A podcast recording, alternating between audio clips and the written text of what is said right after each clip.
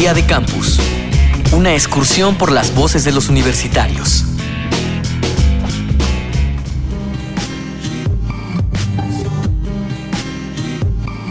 Hoy en día, la conjunción entre el Internet y los teléfonos móviles han generado un amplio espectro de aplicaciones para comunicarle a nuestros amigos todos los pormenores de nuestra vida. Instagram, Facebook, YouTube, Twitter, Snapchat, Tumblr, Swarm, Flickr, DeviantArt son usadas para comunicarse, satisfacer el morbo y más recientemente como una poderosa herramienta de marketing. ¿Cuál crees que sea la principal aportación de las redes sociales? La aportación de las redes sociales es un lugar libre en el que cualquier persona se puede expresar.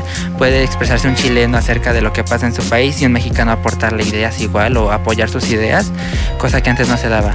Puedes estar hablando con personas del otro lado del mundo, te permite conectarte con ellos en tiempo real. No te tardas tanto en comunicarte con ellos, ¿no? Creo que es el gran aporte de las redes sociales. Poder interactuar con gente de otros lados y hacer una retroalimentación fantástica, realmente. Hola, mi nombre es Vicente Valencia, soy estudiante de la carrera en Bibliotecología y Estudios de la Información, tengo 19 años y soy estudiante de la UNAM. Para mí la principal aportación de las redes sociales es la conexión. Como dice la palabra, son redes sociales. Yo puedo hablar con cualquier persona a través del mundo, que sea a lo mejor hasta el diferente lenguaje, y podemos comunicar, podemos tener eh, una conversación de acuerdo a diferentes temas. Mi nombre es Alejandra Torres Sayas, tengo 21 años y estudio comunicación audiovisual en la Universidad de Puerto Rico, el recinto de Río Piedra.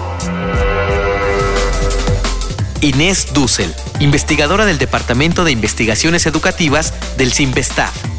Las redes sociales modificaron la forma de comunicarnos, modificaron la rapidez con la que nos comunicamos, las formas en que nos comunicamos. Uno podría decir que se que creció la comunicación. No sé necesariamente si creció, pero diría, bueno, hay muchas más posibilidades expresivas en este momento por las redes sociales. Ahora bien, las redes sociales no son mecanismos neutros, son medios en muchos casos que son propiedad de grandes corporaciones, que tienen sus reglas de uso, que ponen sus límites que nos inducen a participar y a expresarnos de ciertas maneras. Entonces uno podría decir, hay una ampliación de la comunicación, al mismo tiempo también hay una limitación con que tenemos que comunicarnos de cierta forma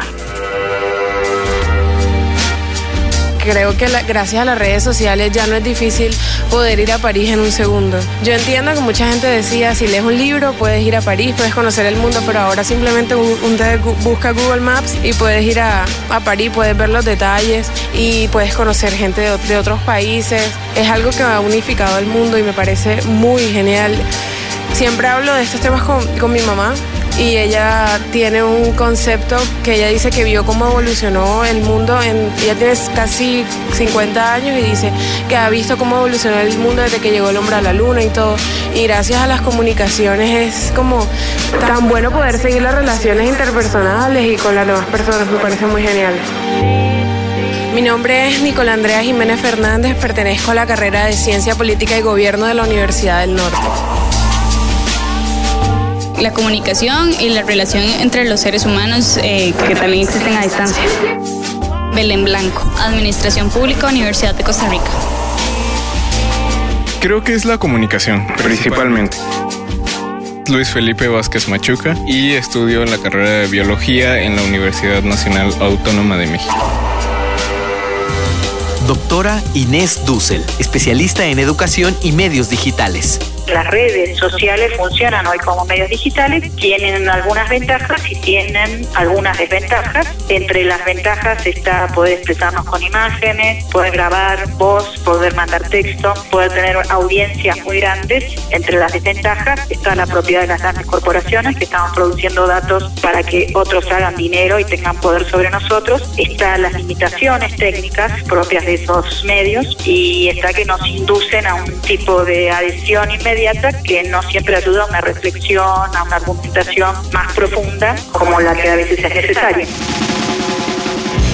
Día de Campus, una producción de la Unión de Universidades de América Latina y el Caribe y Radio UNAM, con la colaboración de la Universidad Uninorte de Colombia, la Universidad Nacional Autónoma de México, la Universidad de Puerto Rico, Recinto Río Piedras y la Universidad de Costa Rica.